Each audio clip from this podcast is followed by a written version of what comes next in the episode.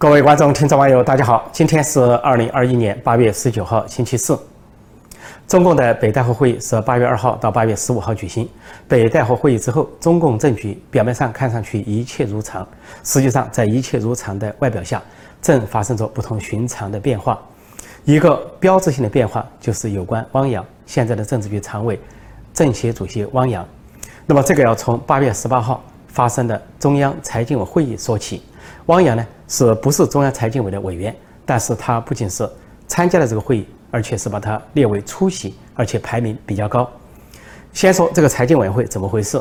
呃，中国呢以前有个中央财经领导小组，在十九大之前都这个称呼，在十九大之后，习近平呢觉得要把它提高地位，就搞成中央财经委员会。这中央财经委员会的主任是总书记习近平，副主任是总理李克强，有两个委员，一个是。政治局常委主管意识形态的王沪宁，另一个是政治局常委啊第一副总理韩正，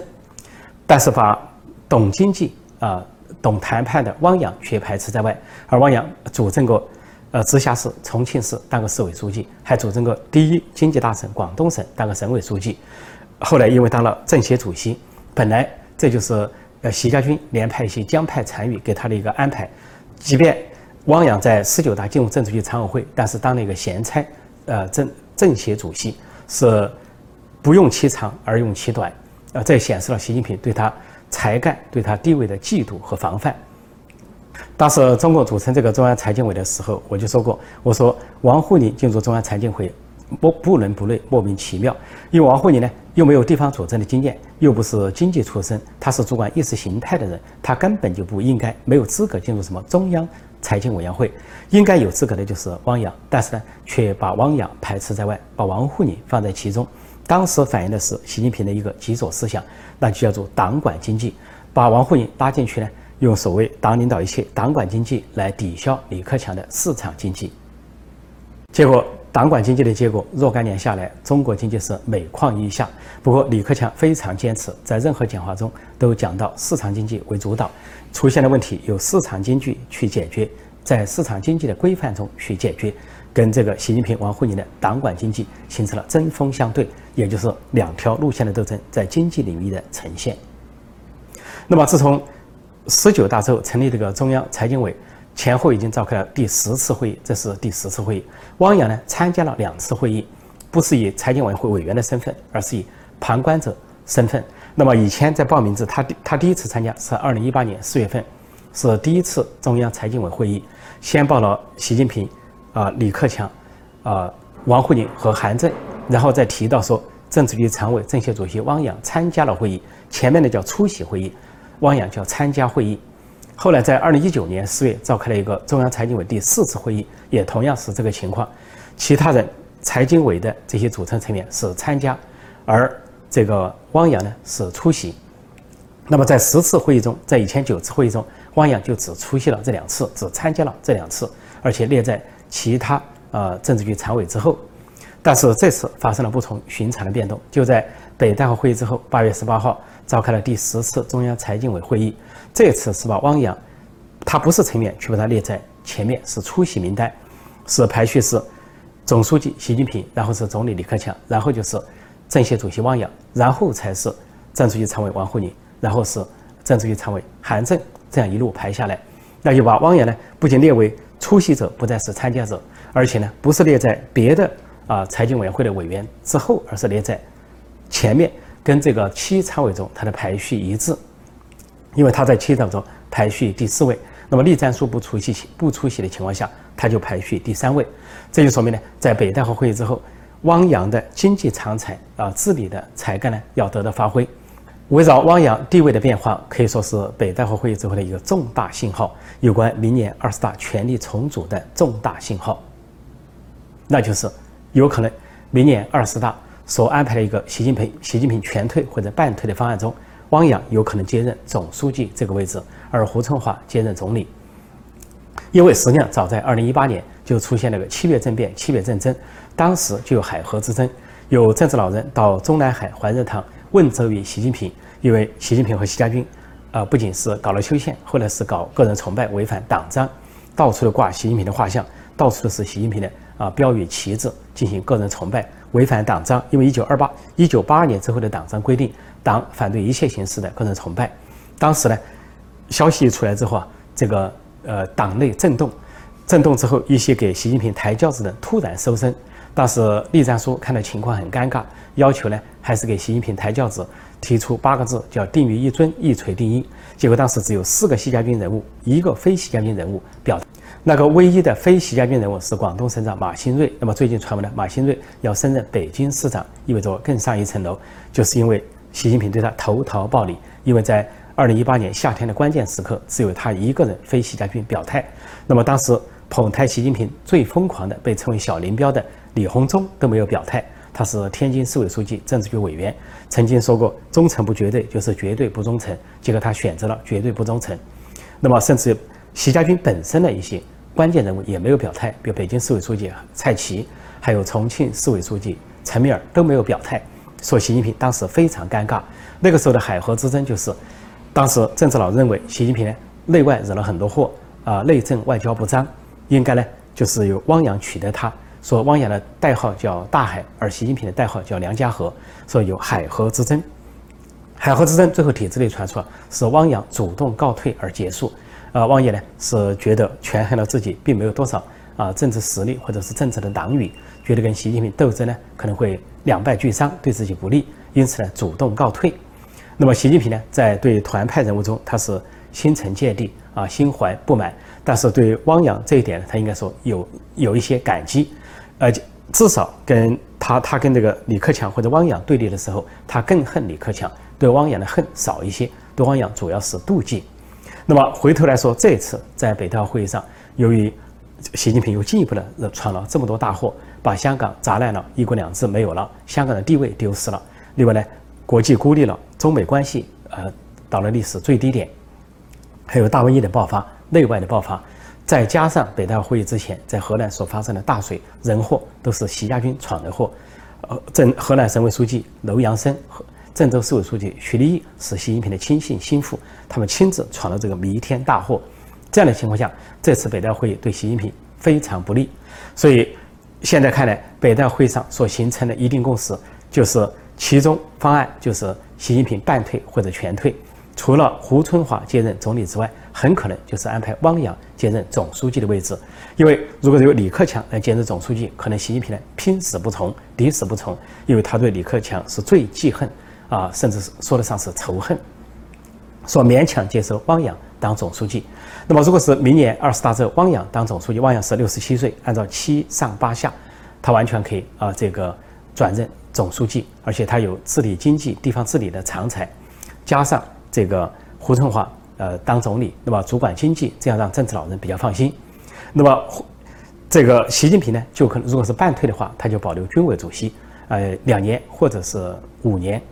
如果说他全退的话，那又是另当别论。那么至于李克强呢？李克强可能对李克强来说，上中下三策，上策就是转任国家主席，就是接过习近平的另一个职位；那么中策就是转任人大委员长；那么下策就可能是出任国家副主席。但是如果说习近平全退或者半退的情况下，因为习近平对李克强怀恨在心，极可能提出要跟李克强同进退，拉着李克强一起下，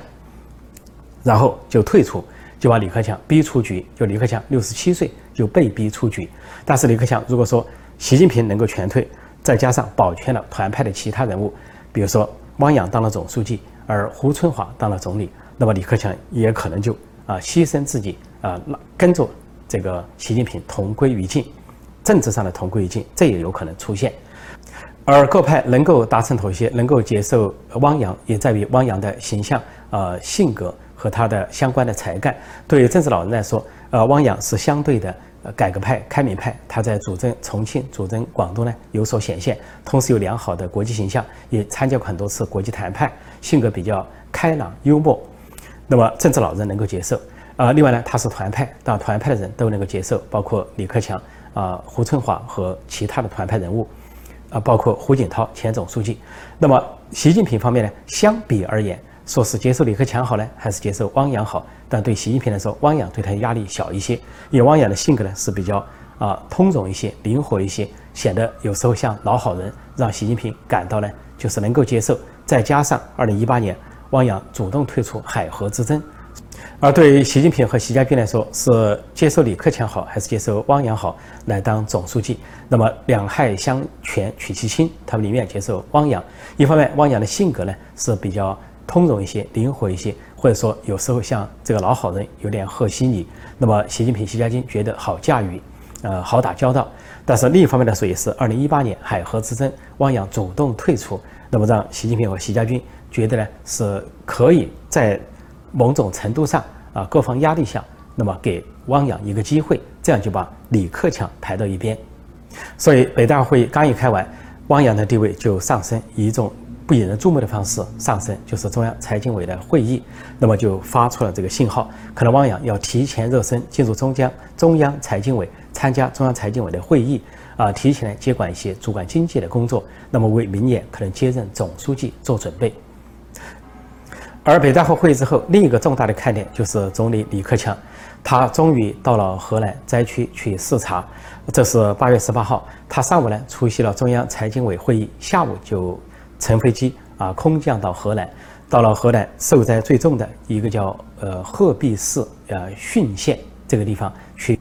一些视频和镜头显示，呃，李克强是踩着泥水、踩着积水啊，来到这些灾区去慰问这些灾民。然后提出来说帮助灾民重建家园，还说政府发的钱一分都不能少，还说他们的困难要提出来，说要帮助他们重建家园，一直到他们有自救能力为止。那么，呃，有时候他弯腰呢，想去看这个草淹得有多深啊，似乎有保镖把他拉住。有一些这个网站说啊，他身边的保镖引起了呃这个民众的议论，所以保保镖有高的有矮的啊，有年轻的有中年的，各式各样的。那么显然，中共的领导人出场肯定都有一些表演，都有一些群众演员。说李克强出场也不例外，但是他毕竟是到了，比习近平绝不去灾区要好。他之所以到了，这里面还有好多回合的斗争，那就是七月二十号发生的这个河南大水啊，偷偷泄洪，还有郑州的人祸啊，五号地铁线和京广隧道被淹没，大量的人员死亡，大量的车源的车辆被淹，大量人失踪这个悲剧之后呢，当时。二十一号，只有总书记啊，习近平做了批示，啊，做的批示主要就是要救灾，要这个啊安置等等，然后自己就飞到了西藏，到了一个世界屋脊最高的地方，洪水淹不到的地方去逍遥去了。而罕见的是，外界觉得罕见的是，作为总理的李克强既没有到灾区，也没有做批示，让外界觉得不解。当时我的解读就是，因为从去年下半年到今年上半年，啊，在党内在高层呢，习家军围攻李克强，说李克强到灾区是作秀，是抢风头，抢了习近平的风头，啊，不符合什么两个维护四个呃意识等等。因为王沪宁早就建议了，根据塔塔西佗原理，说是一个政府丧失了信誉之后，你做好事做坏事都一样，就建议党和国家领导人不要去天灾人祸的现场。所以呢，习近平就再也不去了。自从从二零一三年之后，习近平从来不去天灾人祸的现场，都在洪水过后或者大瘟疫过后、灾情过后，他去象征性的亮一下相。一来保全自己的生命安全，第二来呢，觉得就是不必要自己去现场之后构成议论，说是只要去了是和不去一样，都不会不会得到好的议论。但是李克强呢，还是坚持去灾区，因此就受到了习家军的围攻。那么所以在七月二十一号有。习近平的批示，结果李克强连批示都没有。那么李克强当时不做批示，也可能有另外一点，就是看看习家军怎么表演。因为在河南是习家军把持，省委书记刘阳生啊，郑州市委书记徐立毅都是习近平的亲信心腹，在里头闯了天大的祸。李克强让他们去表演，然后郑州人民和河南人民都发出他们愤怒的声音、抗议的声音，在五号地铁线形成线鲜花的长阵，以至于习家军不得不用。假装爆发了疫情为由，把人民呢重新关进楼里啊，小区封闭，才避免了一场尴尬或者民众的抗争。但是到了七月二十七号，北戴河会议前夕啊，突然李克强的态度变了，他在一个防汛指挥部上发表讲话，突然提出八个字，说实事求是、公开透明，就直接打中了习近平和习家军的软肋。另外，他又提出要依法依规、严肃的问责，就直指习家军。要问责习家军，这是北戴河会议前夕。那么就在北戴会议召开的当天，八月二号，李克强呃为首的国务院成立了七二零特大洪灾调查组，说是要调查这个事故的前后的经过，而且要依法依规问责，再次提出实事求是、要对责任者追究责任。这是北戴会议开的时候啊，李克强所做出的姿态，显然就是针对习近平、习家军的一场斗争。北戴会议开了之后呢，各方面的消息转入低调。那北戴会议开完了之后，事情就发展另一个阶段，就李克强首先露面，八月十六号主持召开的国务院常务会议，提到了河南大水，提到了这个救灾的情况、灾民的安置，还有家园重建等等，但是没有提到问责的事情。那么我昨天解释，应该是在北戴会议上。这个习近平、习家军处于不利的一方，习家军人物呢，应该是会受到某种处置。河南省委书记这个楼阳生，呃，是呃郑州市委书记徐立，多数时间没有露面，多数工作是由省长王凯和郑州市长侯宏本地人在主持。那么有人说，这次李克强去河南，说是郑州市委书记徐立毅出现在他身边陪同。啊，我看到这些视频和现在没有发现这个现象，也没有看到相关的消息，现在还不能确诊。但是我认为呢，习家军在一定程度上会付出代价，要么是调离，要么是降职，要么受到更严肃的查处。因此呢，既然在北戴会议上达成了内部的一致，啊，李克强出于给习近平面子，就没有再提到问责的事情，就表示问责告一段落，该问责的人在北戴会议上已经做出了决定。然后事情就发展了，八月十八号，李克强到了河南灾区亮相了，去视察灾民。不顾这个习家军的反对，习近平的反对，也不顾王沪宁的阻拦，就是摆脱了这些人的纠缠，到了河南。不过李克强到了河南，因为党委党报仍然是习近平、习家军所把持，主管意识形态的是常委王沪宁，而这个中宣部长是黄坤明，呃，还有王新办都在习近平手上。所以非常离谱的是，李克强到了河南灾区，居然主要的党媒党报一条消息都不发，《人民日报》、新华社。环球时报、中央电视台新闻联播只字不提，仿佛没有这件事情。只有李克强他所在的国务院有一个网站，叫呃中央人民政府网站或者中华人民共和国政府网站，上面有李克强去河南的消息啊，有视频，有一些文字。这就可以看出啊，习近平对李克强仇恨到什么程度啊，找一切机会报复，而且你，可以看出啊。习近平、王沪宁这些人小肚鸡肠到什么地步，就绝不让李克强的新闻呢上主要的版面，甚至不让他，绝对不让，更不让他上头版头条。据说前两年啊，王沪宁就奉习近平的指示，给宣传部门发了一个指示，在内部传出来说，绝不让李克强的消息占据头版头条。这也就可以看出来，为什么前两年举行一个会议，说庆祝什么北斗啊，什么开发系统成功，当时有习家军人物呢，刘鹤主持。刘鹤介绍了出席的党和国家领导人，把习习近平所有的职务介绍了遍，什么国家主席、军委主席、总书记，然后习近平站起来，全场鼓掌。但是呢，李克强就以为呢是按照这个顺序介绍下去，就刘鹤又介绍了啊，政治局常委、国务院总理李克强。李克强就想，习近平呢站起来，大家也准备鼓掌的时候，大家都鼓掌一半了，突然刘鹤呢不停继续念下个人物，说政治局常委、副总理，呃，韩正就念下去了。搞得当时李克强站不能站，坐不能坐，非常尴尬，而周围的鼓掌声也骤然而止，非常尴尬。而习近平是歪着脑袋，斜着眼睛看着李克强，意思就是说，这些地方还是我所把持的。主持会议的是习家军，你不要搞错了，你不要以为你可以跟我平起平坐。习近平的，小心眼、小肚鸡肠、心胸狭隘，不要说在民主社会是罕见的，就在中国共产党内部都是罕见的。因为即便是把毛泽东时代一直拉通算下来，都没有出现这个现象。以前毛泽东时代，周恩来说天灾人祸，他到各地去视察，党媒党报绝对是报道，而且是头版头条。毛泽东绝不会因为说报道了周恩来，自己就不满。同样，到了后来的时代，啊，不管是这胡耀邦跟赵紫阳搭档。还是后来的这个朱镕基跟谁搭档，或者说啊温家宝跟胡锦涛搭档，作为总理的朱镕基或者温家宝到地方上去视察，他们的消息都会见报，而且是头版头条。全国民众通过党媒党报都能够了解到，至少了解的一个消息，就是说作为总理的某某到达了啊某个天灾人祸的现场。但是只有到了习近平时代，出现了这么离谱的现象。他是一把手，李克强是二把手。他不去天灾人祸的现场倒也罢了，李克强去了天灾人祸的现场，居然党媒党报一起封杀，仿佛李克强是一个意见人士，是一个民运人士，或者法轮功学员，或者说一个宗教信仰者，他的消息不能够见见报，要全面的封杀，以至于李克强的消息只能够在他自己的国务院的官网上发布。所以说，李克强是中共历史上最憋屈的总理。且不说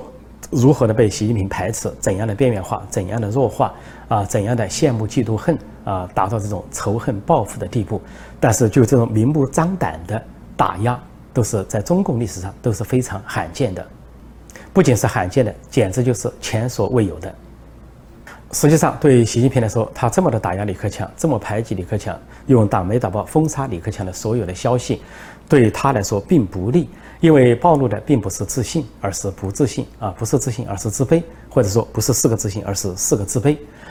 其实，即便是从一般的社会意义上来说，大家都知道，一个人如果表现的不自信，就会表现的心胸狭隘；而表现的不自信或者心胸狭隘，就往往意味着他能力低下，就是德不配位。的确呢，把习近平跟李克强相比，无论是学历还是经历、履历还是能力啊，他都不如李克强。啊，不要说差距有多大，至少是差一筹或者是几筹，这样呢，就让他自己感觉到自己都感觉到自己啊德不配位。第二呢，就会表现出，即便身居高位，即便是在万人之上，但是却表现出一种莫名其妙的焦虑感、自卑感、紧张感、慌张感。总之呢，习近平的这种内心虚弱、王伦心态、武大郎心态，在他跟李克强的关系中表露无遗。而这种心态的表露啊，恐怕要载入史册，尤其要载入中共党史的史册。好，今天我就暂时讲到这里。提醒新来的朋友，记得点击订阅本频道“陈破空纵论天下”，并向你的亲友、其他朋友推荐。另外呢，也请按下小铃铛，以收到及时的节目通知。另外，也欢迎订阅陈破空会员网站，那里有我的书籍的连载啊，文字连载、音频连载，还有一些文学段子等。谢谢大家收看收听，再见。